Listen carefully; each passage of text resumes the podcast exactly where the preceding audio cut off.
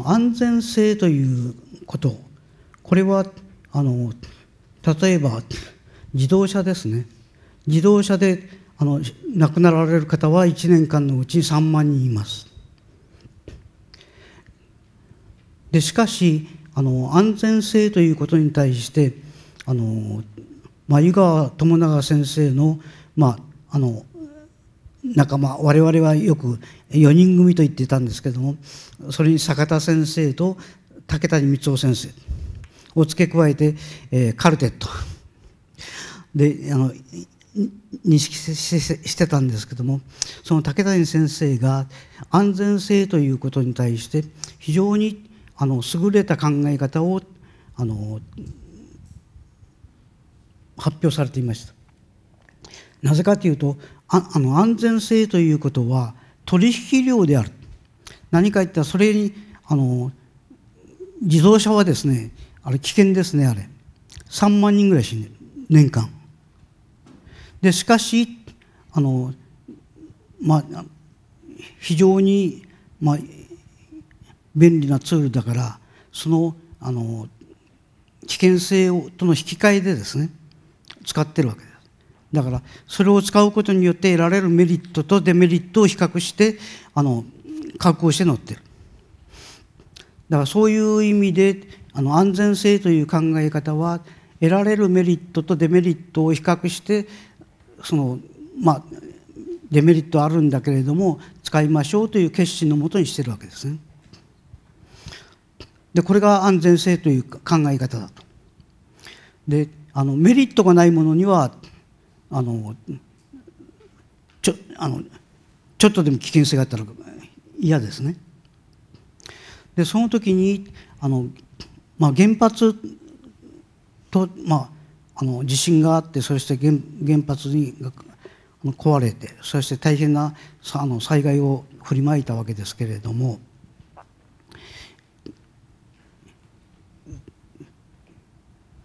じゃああのどれだけのメリットがあるのかと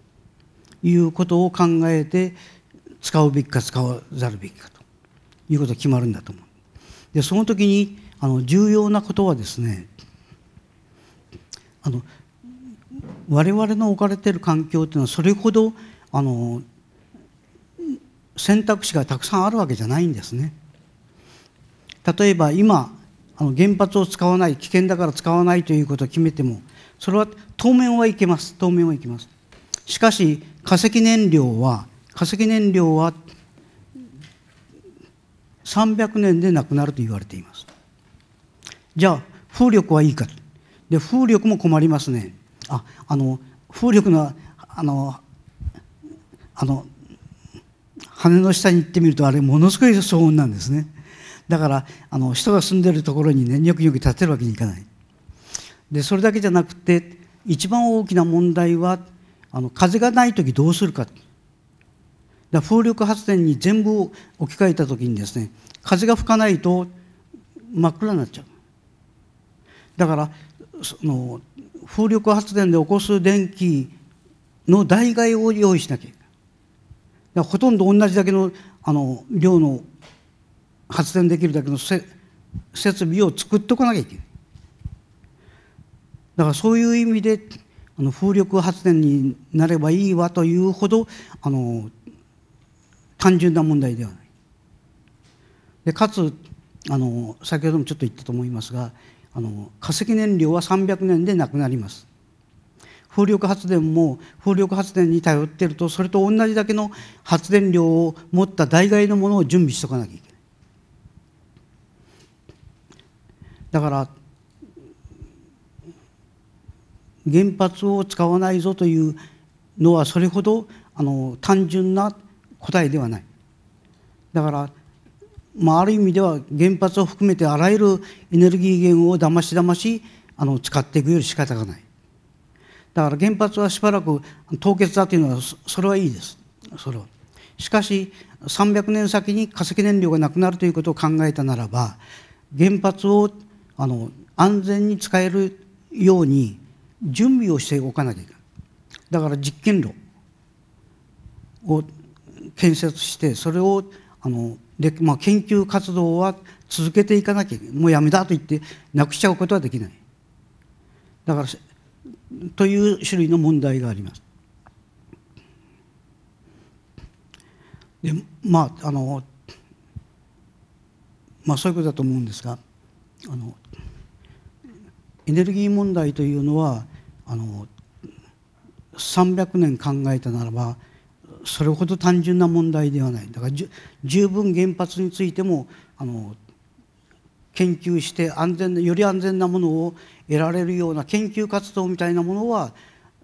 当面続けなきゃいけない。もう原発は使わないぞと決めたからあの研究しなくてもいいというわけではない。でちょっとそれだけのことを申し上げて本来に入りたいと思います。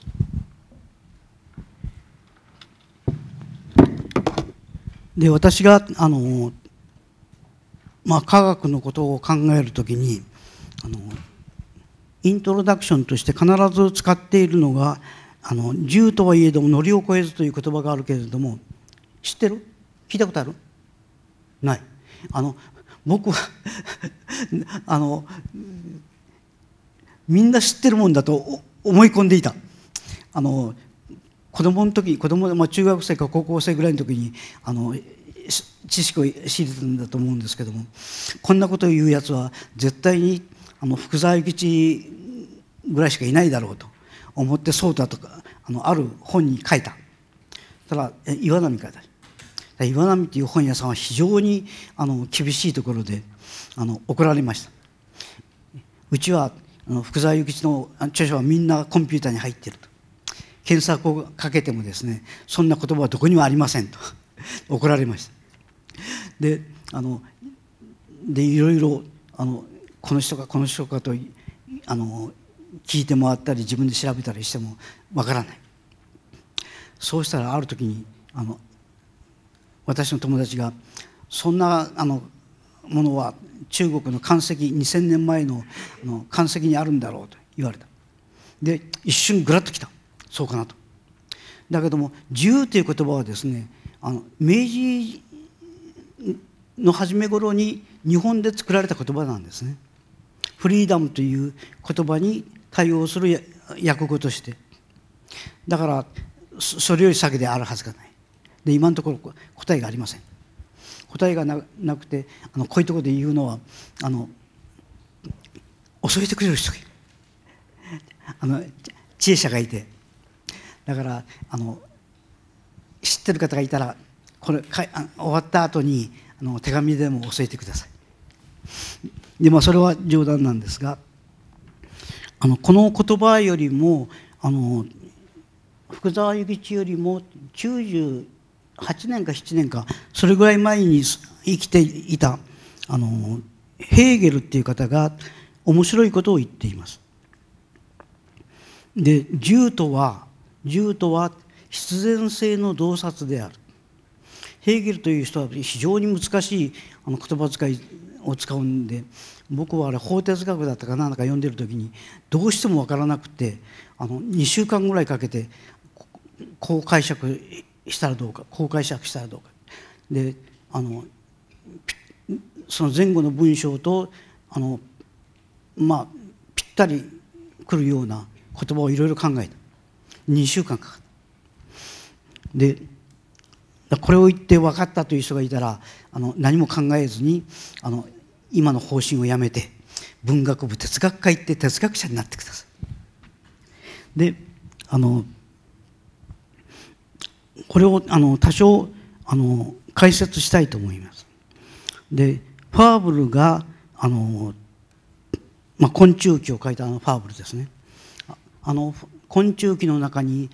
初めから読み進んで60%ぐらい読み進んだ時に出てくる10ページぐらいのあの話があります。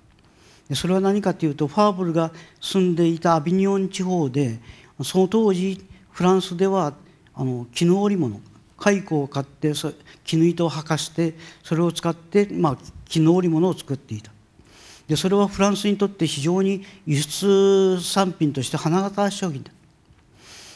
そのあの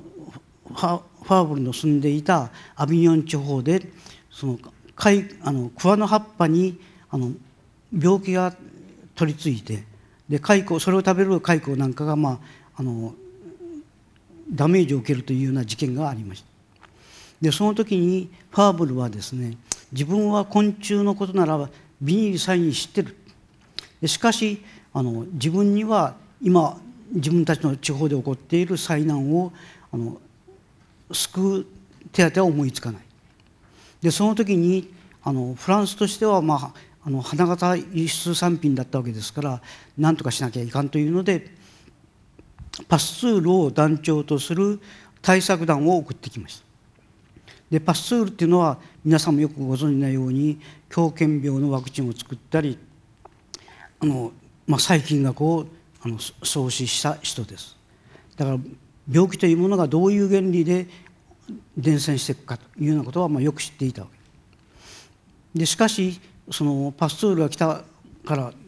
ファーブルはですね自分より知ってるに違いないと思ってあのそのついて回るわけどういうことやるか。でそうしたらあの、まあ、記者から降りてそして村長さんが、まあ、よくいらっしゃいましたでそうすると、まあ、開口一番あのその蚕が見たいと。言うからあファーブルはあ診断するんだなと思ってついていった。そうしたらあの蚕農家へ行ってあのそこに、まあ、蚕を、えー、皆さんあの蚕だなって知ってますか？あの二段メットみたいなものはあれ蚕だなという言い方をすることがあります。何か言ったら蚕を買うためにざるみたいな風通しがいい箱にあの下に穴穴が開いてるわけたくさんね。でそこの上にあの桑の葉っぱを引いてそこの上に蚕をあの乗っけてその桑の葉っぱを壊させてあのまああの絹糸を履かせると。いうようなことをやるんだけれどもその蚕棚たくさん買いたいからそのざるみたいなものをですねたくさん積み重ねるわけね。間を空けて。でそういうものをまあ蚕棚という。2段ベッド3段ベッドでのようなものはあれ蚕棚ということがあります。でまあそこ行ってあの、まあ、村長さん連れてったわけですね。でそうしたらその蚕の眉をですねつかまつか一つつかむつまんで火にかざしてみたりこう近い子に持ってみたりこう遠くにやってみたり見てる。だからファーブルはあ今診断してるんだと思った。そのうちにですね何をやったかと思うとそれを耳元に持っていって振ってみた。そうしたらあ音がするなんてとぼけたこと言ってる。見たことなかったね。パスツールはでそれにはあのファーブルもおったまげたという話が書いてあるんですが一応あの顕微鏡を除いてもその病原体は発見できるほどあのではな当時の顕微鏡ではね。でそれでしかしあのパスツールはその、まあ、狂犬病のワクチンを作ったりなんかした人ですから病気というものはどういう具合に伝染していくのか蔓延していくのかということはよく知ってた。だから免疫学的なあの死んだ蚕は焼却処分にする。で伝染経路だと思うところは消毒すると。いうようなあの手を打って3か月ぐらいで一応その騒動は収めて帰っていったとかいあのファーブの昆虫記には書いてある。であのだからファーブルは昆虫のことはビニールサイン知っているけれども表面的な知識だったわけね。片一方パスツールは病気というものがどういうものかという意味で本質的なところから理解している。だからそういう基礎的なものはあの適用範囲が広い。基礎的であればあるほどあの応用範囲がある。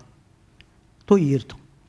でそそこまで言うと必ず私の友達には口の悪いやつがいますから「マスカお前はそれしろ」なんてやってるからそう言うんだろうと。であの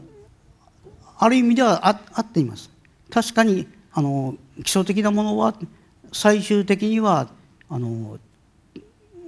適用範囲は広いけれども具体的にそれ適用するためにはその中間となる科学があのちゃんと揃ってないとダメなのね。使えるようにするために。で今日の社会というのはあの基礎科学からそういうものを我々実社会の生活の中に応用できるまであのまあきちっとあの準備がされていますそういう社会に今我々は住んでいますであのしかしその基礎から本当に実用我々の社会に役に立つまでにはあの100年大体かかる。基礎科学が確立してからあのそういうものが使えるようになるには100年かかる。一つ例を挙げます。それは何かというと皆さんもよく知っているように電荷があればその周りに空論空論力が発生しますよそれから電流を流せばその周りに磁場が発生しますよでそういう孤立的なアンペールの法則だとかコールの法則だというあのものが、えー、1850年の前後に確立しました。でそれをあのマクセルが分析してそしてあの忘れられているディスプレイスメントカレントというものがまだあの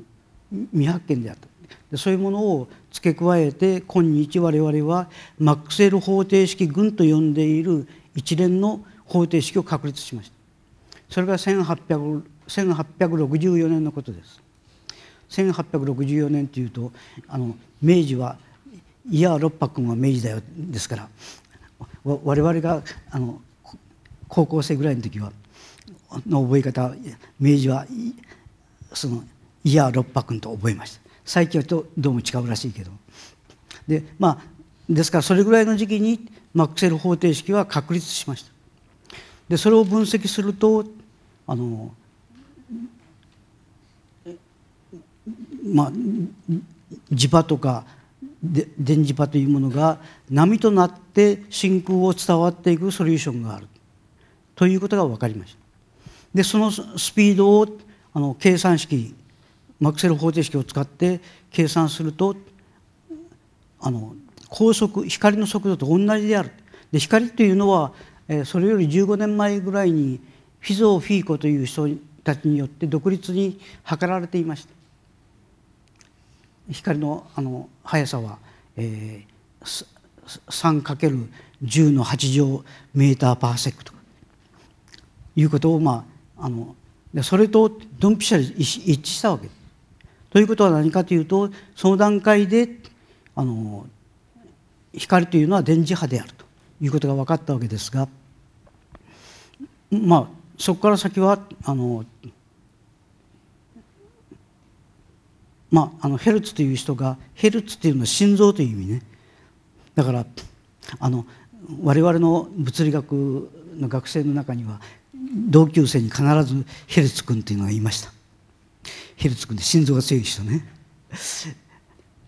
をあずなでヘルツ君って言いました。ででそのヘルツがあの1900年にあの電磁波というのは光と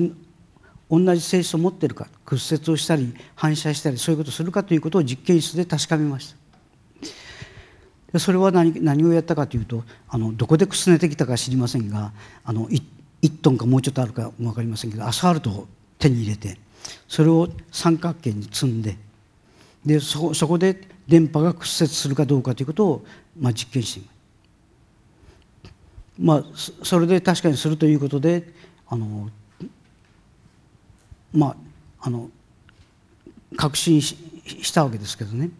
マクセル方程式はあの光まで記述していると。でそうなんですがあのそれをあの具体的に使って、まあ、大規模に応用するということはどこら辺でできたかというと1940年戦の前後です。あの戦争がたけあのの匂いがするようになってで飛行機もあの使われるようになってから飛行機が襲来したら早いところ見つけたいわけねでそれを迎撃するというようなことしたいだからあの、まあ、遠くからやってくる飛行機をできるだけ早く発見したいと。いうことでレーダーというものがかんあの考えられました。何かというとあのマクセル方程式はあの電あの電波磁場が波となって真空中を伝わっていくということが分かっている。でそれのあの非常に波長の短いものがあの、まあ、電波なわけですけども。それをあの自由にあのコントロールしたい。でそのためにはどういうことが起こったかというとレーダーというのは遠くまで見通せるようなところに置かないと意味ないですね。遠くに来た遠くにいる飛行機早く発見したいから。だからアンテナは高いところに持ってきたい。でしかしそれをマイクロ波を発生させる装置真空管ですけども非常に高価なもので野ざらしにはできない。だ部屋の中で作る。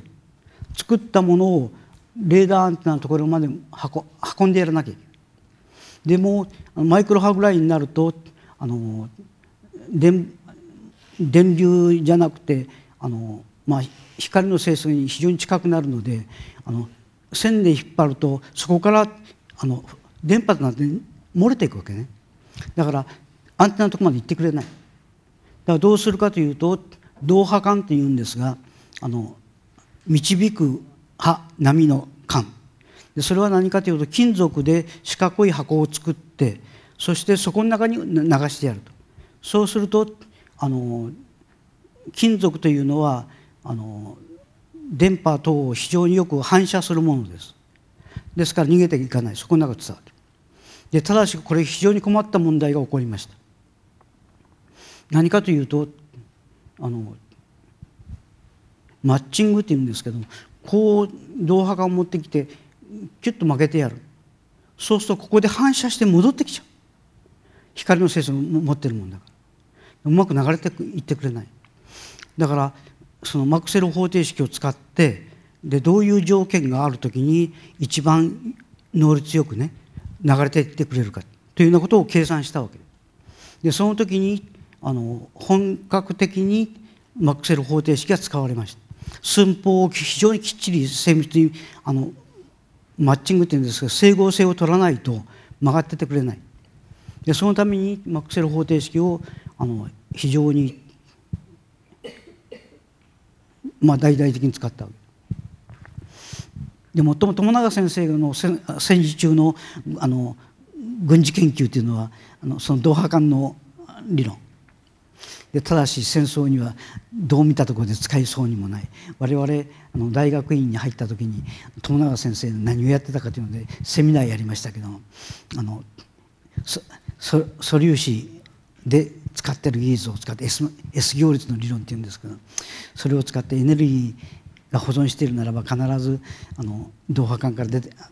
から出ていく波はあのユニタリ性を持っているという証明。笑っちゃいましたけどね。あ先生あのうまくスキップしたなって。あの研究しないと軍隊から文句言われるでしょ？でその自分が素粒子の世界でよく知ってるものを、まあ、うまく利用してあの研究してるような格好をした。